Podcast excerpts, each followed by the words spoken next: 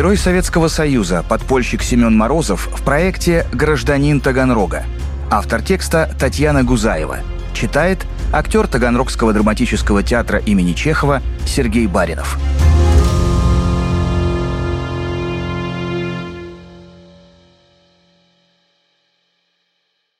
Таганрогское подполье Сегодняшний рассказ о лидере Таганрогского подполья, герое Советского Союза, бывшем учителе географии Семене Морозове.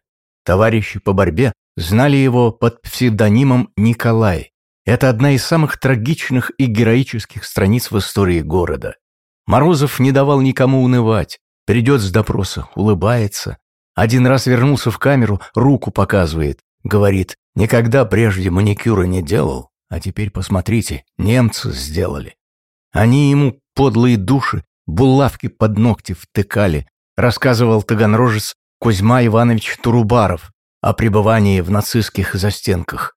Его воспоминания, как и множество других документальных интервью, собрал в книгу «Герои Таганрога» в конце 1960-х годов писатель Генрих Гофман, сам фронтовик, летчик ас, награжденный звездой Героя Советского Союза. Есть версия, что еще в 1943-м за историю таганрогского подполья хотел взяться писатель Александр Фадеев. Но тогда, по горячим следам, едва через полгода после освобождения города, не было известно до конца, кто в этой истории герой, а кто предатель. Фадеев уехал с Таганрога в Краснодон и в итоге написал свою знаменитую «Молодую гвардию». Гофману же, спустя много лет, стали доступны не только рассказы выживших очевидцев, но и документы из архивов гестапо и полиции, материалы служебных дел над изменниками Родины. Вот как все было тогда в Таганроге.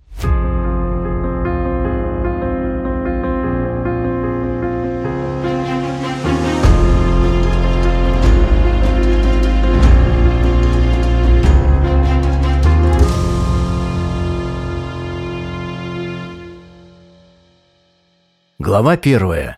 Снова немцы в городе.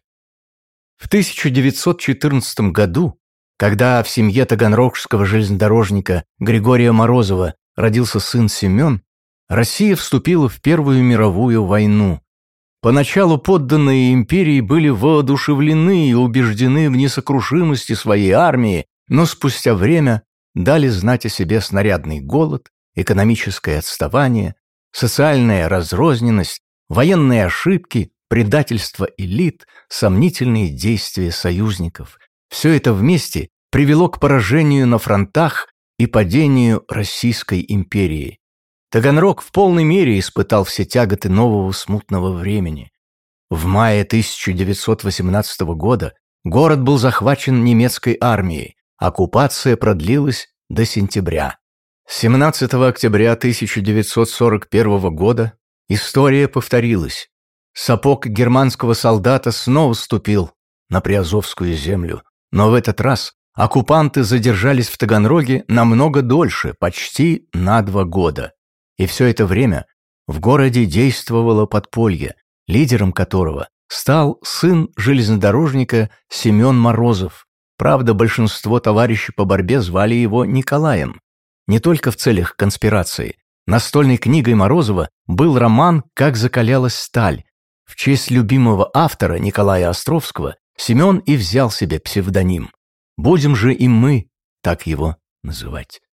К началу 1940-х Морозов успел окончить высшую коммунистическую сельскохозяйственную школу в Ростове-на-Дону, поработать старшим пионервожатым в школе номер 16, учителем географии и замдиректора Дворца пионеров и школьников. Затем пошел по комсомольской линии. Заведовал агитацией и пропагандой сначала в райкоме ВЛКСМ станицы Казанской, затем в горкоме родного Таганрога. В 41-м назначен первым секретарем городского комитета. Его девушка, комсомолка Зина Гришина, работала секретарем Ленинского райкома. Собирались пожениться. Свадьба была назначена на 28 июня 1941 года. Но началась война. Морозов, конечно, рвался на фронт, но его не взяли из-за травмы. не было трех пальцев на правой руке. Комсомольскому вожаку нашлось дело в родном Таганроге. Во время эвакуации он руководил раздачей жителям зерна с портового элеватора. Понимая, что оккупация города гитлеровцами уже неизбежна, хотел остаться и заниматься подпольной борьбой, но партийное руководство решило иначе. Морозов слишком хорошо известен в Таганроге. Риск крайне велик. Ему приказано эвакуироваться морем. Нацисты расстреляли корабль с беженцами. Николаю пришлось вернуться домой. Несмотря на опасность разоблачения, он решает создать группу подпольщиков из числа знакомых комсомольцев. Первым его апостолами стали сестры Турубаровы, которых Морозов хорошо знал еще со времен работы пионервожатым. Турубаровы жили в конце Исполкомовского переулка, в доме номер 107. Детей у Кузьмы Ивановича и Марии Константиновны было трое. 23-летний Петр, 22-летняя Валя и 15-летняя Рая. Петр в 1939 был призван в армию, служил на границе, а в начале войны пропал без вести. И Николай был уверен, что встретит только сестер. Однако дома был и Петр. Он попал в плен, но сумел бежать и добраться до родного города. Конечно, Турубаровы сказали «да» Морозову, согласились быть смелым и бесстрашными, бдительными и неболтливыми. Такие слова содержались в клятве таганрогских подпольщиков. Но четыре человека – это не организация. Предстояло собрать большую группу надежных соратников. Точнее, несколько групп. Николай продумал структуру организации так, чтобы в случае разоблачения одни участники не могли выдать других. Знакомы между собой были лишь руководители ячеек, да и то не все.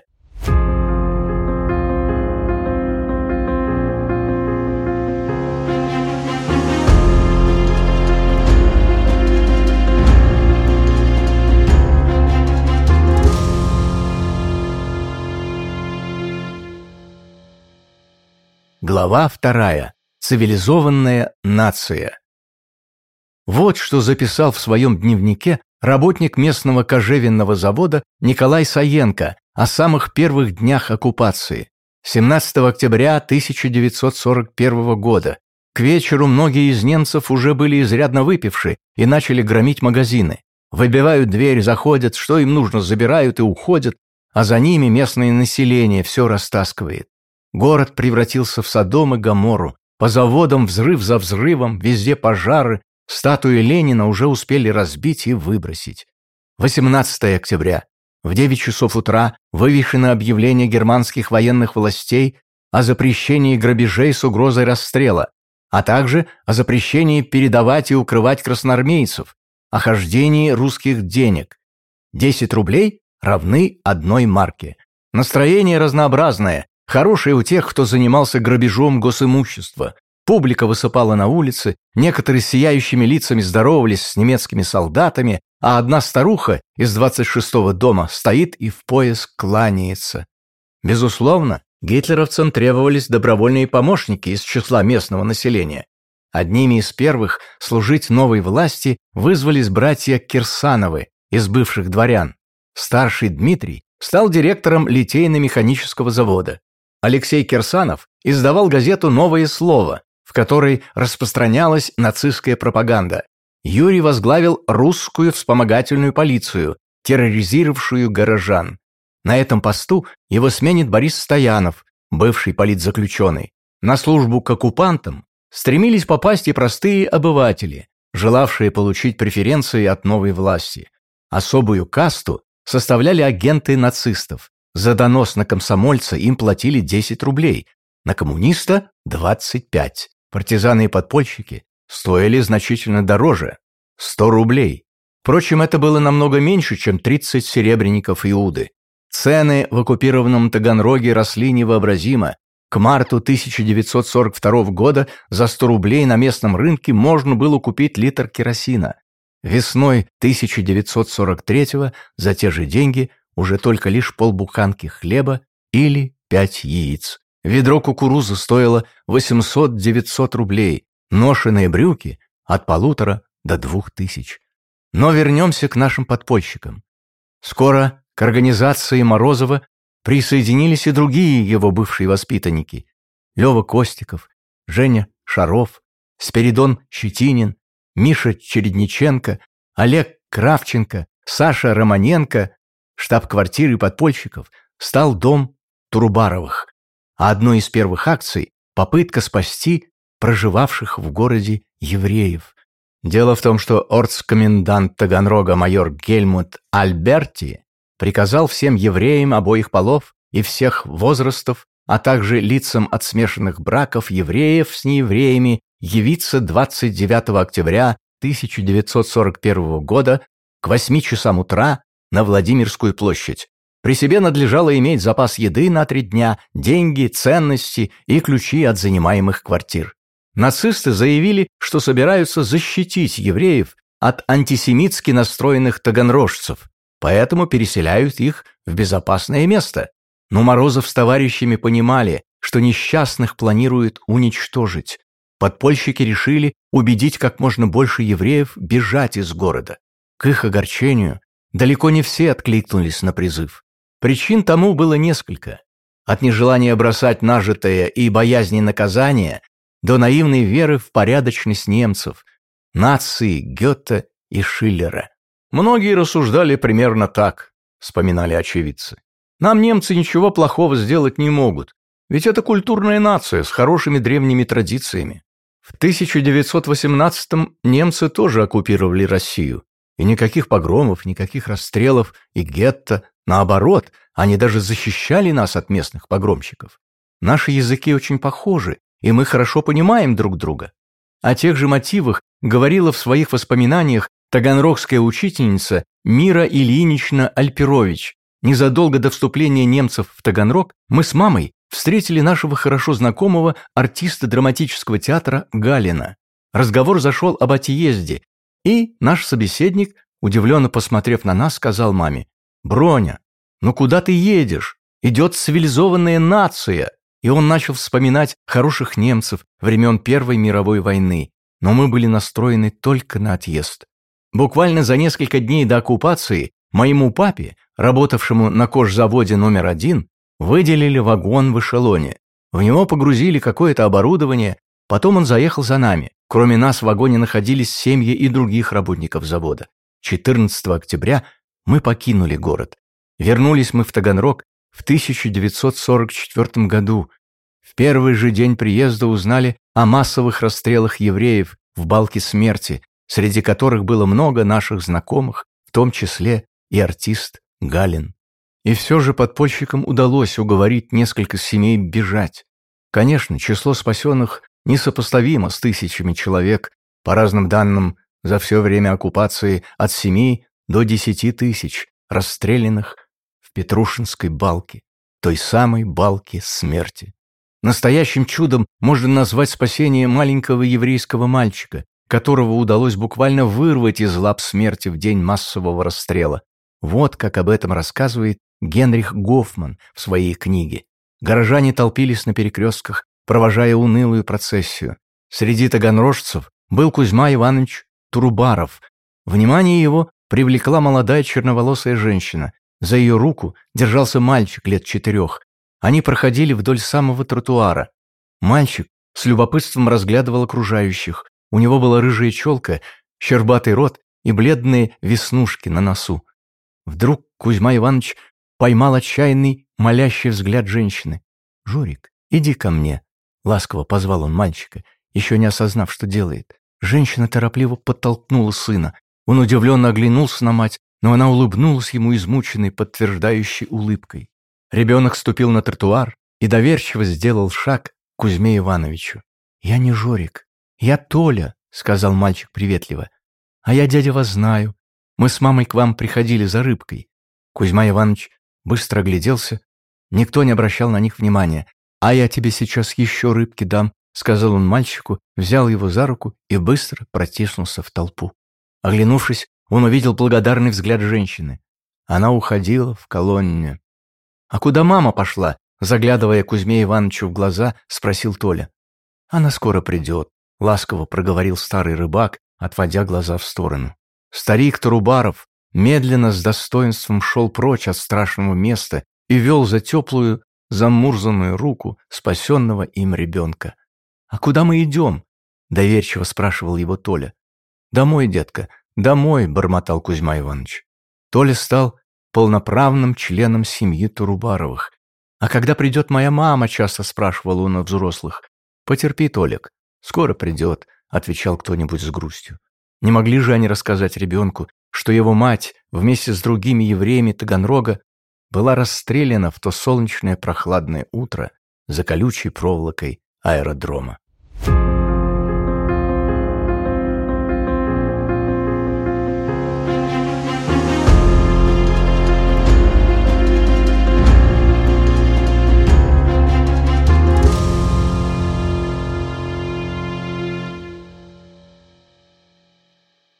Глава третья. Листовки и налет на Бессергеновку. Своими задачами на первое время подпольщики выбрали поиск оружия и распространение листовок. Гитлеровцы изъяли у таганрожцев все радиоприемники, поэтому о реальном положении дел на фронте город ничего не знал. Немецкая же пропаганда заявляла уже едва ли не о взятии Москвы и почти полном уничтожении Красной Армии комсомольцы решили раздобыть радиоприемник, записывать сводки Софинформбюро и распространять их в виде листовок. Но пока без радио сочиняли листовки сами, призывали жителей Таганрога не регистрироваться в немецкой комендатуре, саботировать приказы оккупантов. Обычные тексты сочинял Лев Костиков. Рая и Валя Турубаровы старательно переписывали от руки, изготавливая сотни копий, а Женя Шаров и Олег Кравченко расклеивали их по городу. Конечно, они не ограничивались только агитпропом. Так, 29 ноября 1941 года подпольщики заложили на железной дороге противотанковую мину. Взрыв на несколько часов парализовал движение гитлеровских составов.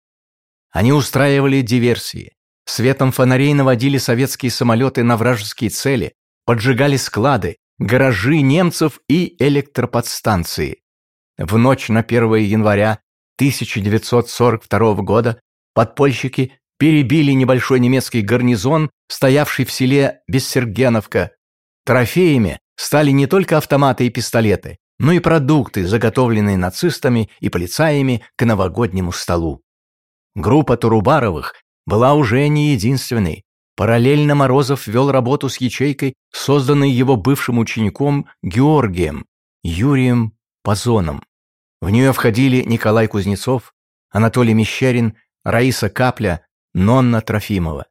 В доме Трофимовых квартировал начальник тайной полевой полиции. Ее еще называли гестапо вермахта, Вилли Брандт. У него был радиоприемник. Когда Брандт уходил на службу, Нонна с товарищами ловили на этом приемнике сообщения Совинформбюро, а затем изготавливали листовки.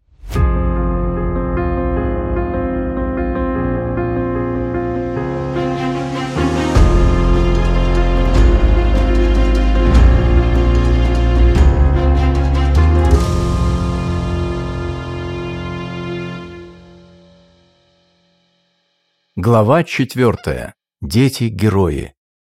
Независимо от морозовцев, в городе действовало еще несколько отрядов. Один из них создали мальчишки, самому старшему из которых едва исполнилось 16 лет. Руководил ребятами, большинство из которых учились в 15-й школе, Толя Толстов. Мальчишки перерезали нацистам телефонные провода, прокалывали шины, тоже писали и распространяли листовки проносили еду и лекарства военнопленным, устраивали для них побеги, помогая потом перебраться через линию фронта. У них даже был свой схрон с оружием. В городе ходили слухи, что именно эти ребята в ноябре 1941 года взорвали немецкую комендатуру, которая изначально располагалась на Петровской, 71. Теперь здесь колледж морского приборостроения. Якобы, когда нацисты велели сдать комендатуру все оружие, Леня Гробов придумал спрятать среди боеприпасов бомбу с часовым механизмом. Арсенал взлетел на воздух, а комендатуру перевели в здание 16-й школы. Позднее исследователи пришли к выводу, что подрыв комендатуры все же дело рук не подростков, а профессиональных диверсантов. но это ничуть не умаляет реальных заслуг ребят.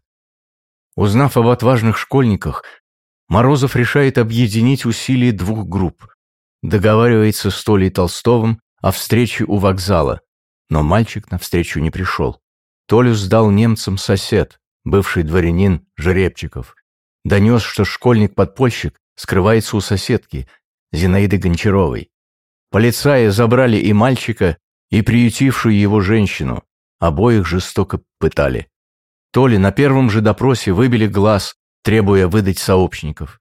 Он молчал. Ничего не сказал он и о Морозове. Нескольких ребят из группы Толстого предал одноклассник, собрал их у себя для тайной встречи, уговорил сложить оружие в соседней комнате. В этот момент ворвались нацисты. Коле Симонькову удалось бежать. Ночью он прятался во дворе чужого дома, утром пробрался домой, где его встретила заплаканная мать. Оказалось, что ночью приходили гитлеровцы и поставили ультиматум. Или Коля сдается сам, или они расстреляют его мать и шестилетнего брата. Мальчик сделал единственный возможный выбор. На допрос вызвали и соседку Симоньковых.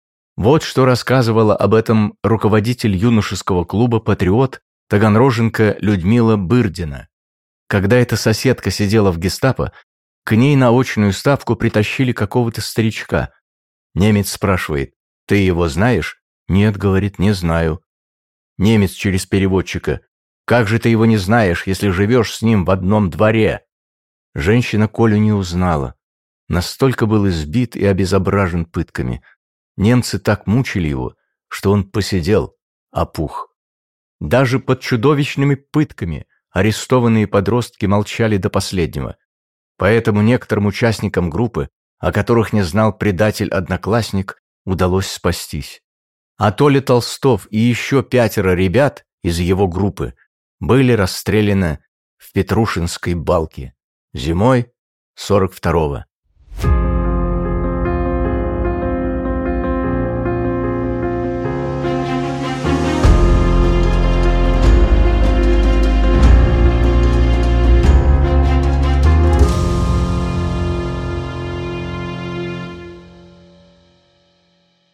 Глава пятая. Новый командир.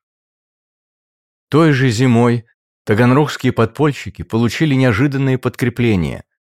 В город пробрался бывший начальник штаба подпольной организации из Матвеева Кургана Василий Афонов. Его группа потерпела провал. Из-за несоблюдения конспирации схрон с оружием был обнаружен гитлеровцами всего за два дня. Один из соратников оказался предателем. Чтобы избежать общей гибели, Афонов распустил ячейку. Кто-то ушел за линию фронта, кто-то в другие оккупированные города и поселки. У самого Василия была родня в Таганроге. Здесь же находилась его жена с маленьким сыном. Афонов поселился у сестры в Перекопском переулке. Твердо решил продолжить борьбу, но уже с учетом полученного опыта. Три его двоюродных брата устроились на завод, где ремонтировалась техника немцев, и развернули там диверсионную деятельность. Подсыпали песок в двигатели, оставляли внутри агрегатов другие сюрпризы, осторожно, но последовательно вели и агитработу, вовлекая рабочих других заводов в борьбу с оккупантами. Один из братьев встретился с Морозовым и рассказал о приезде Василия. Решено было объединить усилия. Афонова избрали командиром отряда. Николай Морозов стал комиссаром. Ребятам из группы Турубарова поручили поступить в сельскохозяйственную школу, чтобы вести агитацию среди молодежи. Еще одной новой задачей стало спасение военнопленных, лежащих в госпиталях. К этой работе подключилась и группа Пазона. Ее участница, Нона Трофимова, ходила в больницу, где работала мать, и проносила раненым продукты. Кроме того, она устроилась к немцам переводчицей и получила доступ к бланкам пропусков. С их помощью сбежавшие из лазарета красноармейцы уходили от немецких патрулей. Спасенных бойцов переправляли морем на рыбацких лодках. Подпольщики помогали и тем горожанам, которых угоняли на работу в Германию. Медики, тоже участвовавшие в сопротивлении, выписывали липовые справки о болезнях, а иногда даже проводили фиктивные операции, например, надрезали кожу скальпелем имитируя удаление аппендикса. Это позволяло пациентам выиграть время, чтобы бежать или спрятаться. К лету 1942 года Таганрогское подполье насчитывало уже более 150 человек. Самая большая группа была создана на заводе «Гидропресс». Именно там работал автослесарем глава подполья Василий Афонов. Но в работе заводской ячейки участие не принимал в целях конспирации. Сопротивление было организовано и на других предприятиях города – котельном, кожевенном заводах, на железной дороге. Тем временем у подпольщиков появился собственный радиоприемник и пишущие машинки. Прослушав очередное сообщение Левитана, Морозов составлял бюллетени, получившие название «Вести с любимой Родины». По ночам печатали десятки экземпляров листовок и отдавали их девушкам-почтальонам. Те распространяли их в городе. За неполный год работы подпольщики собрали целый арсенал, три пулемета, около 20 автоматов, множество винтовок, пистолетов, а также мин и гранат. Было решено сформировать три боевые дружины. Они пускали под откос немецкие эшелоны, взрывали линии электропередач.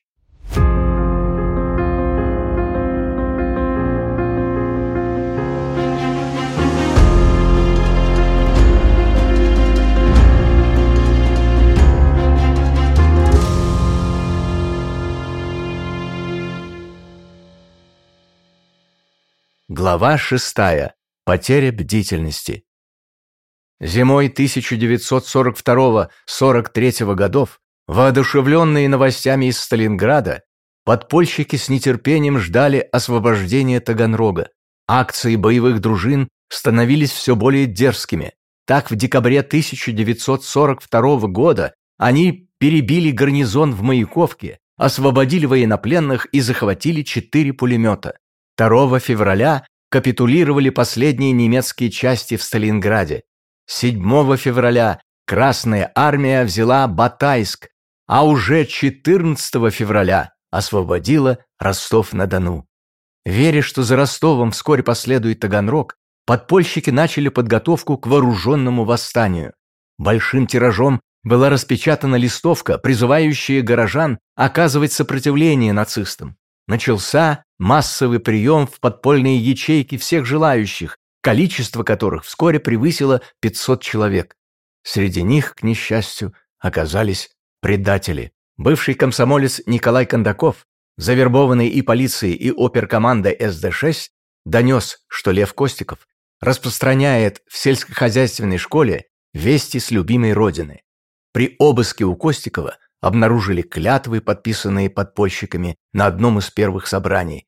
18 февраля Николай Морозов, сестры Турубаровой, Щетинин, Веретиинов и еще 12 участников молодежной группы были арестованы. Петру Турубарову и Евгению Шарову удалось уйти. Жестокие пытки продолжались несколько дней. Морозову сжимали голову металлическими тисками, загоняли иголки под ногти, избивали проводами, он хранил молчание. Не выдали друзей и остальные подпольщики. Лев Костиков, против которого было слишком много улик, пытался отвести подозрения от Морозова и убедить палачей, что это именно он возглавлял сопротивление. Его подвешивали за ноги, сдирали кожу со спины, поджигали заживо, но результата не добились. Оставшиеся на свободе пытались организовать побег из тюрьмы.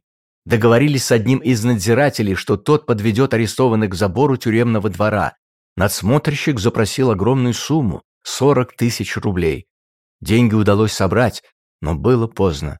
23 февраля 1943 года группа Морозова была расстреляна в Петрушинской балке. Исполнители приговора были поощрены нацистами. Глава русской вспомогательной полиции Борис Стоянов начальник политического отдела полиции Александр Петров и следователь Александр Ковалев были награждены знаком отличия для восточных народов, а служащие низших чинов Ряузов и Кашкин получили по бутылке водки, как поощрение для дальнейшей отдачи себя борьбе против враждебных немцам элементов.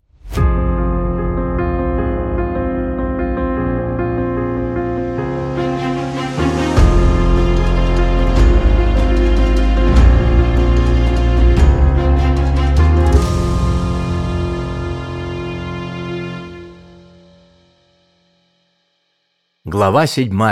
Представить к награде. Посмертно. Гибель Морозова и его группы стала сильнейшим ударом, но подполье продолжило работу. Изолированность ячеек позволила избежать гибели всего отряда.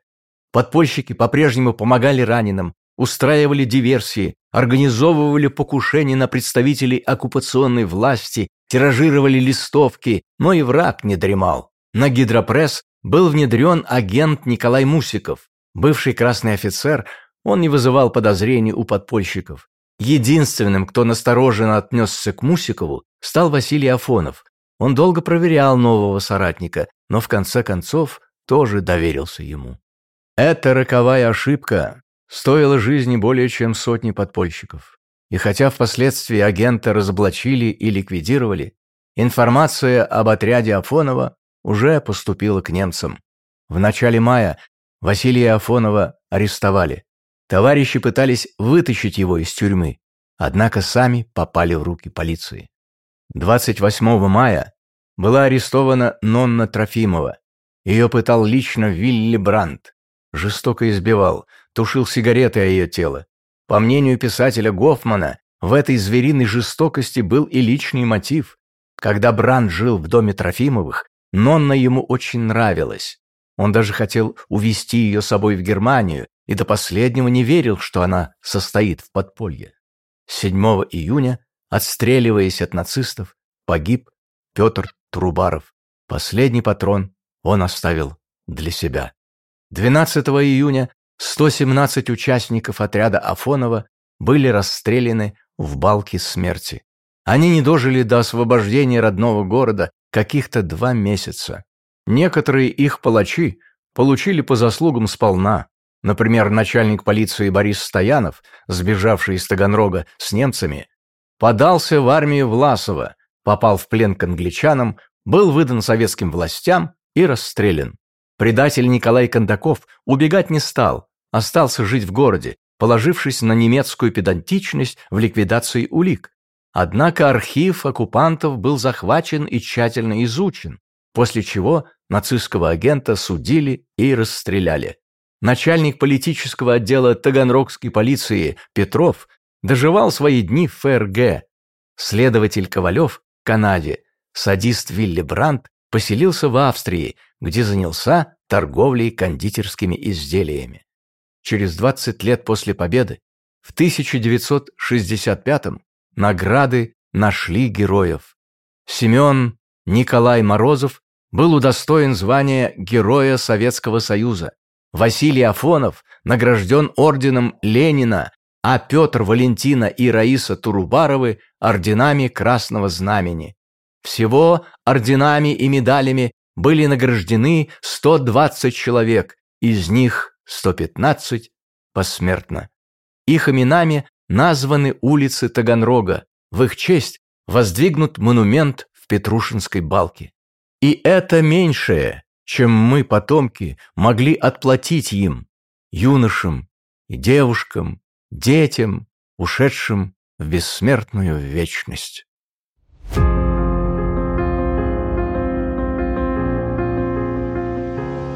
Сентябре 2023 года Таганрогу исполнится 325 лет. Журнал «Нация» и Банк Центр Инвест сообща придумали подарок имениннику мы расскажем истории 25 его уроженцев и жителей, которые прославили Таганрог не только в пределах России, но и за рубежом.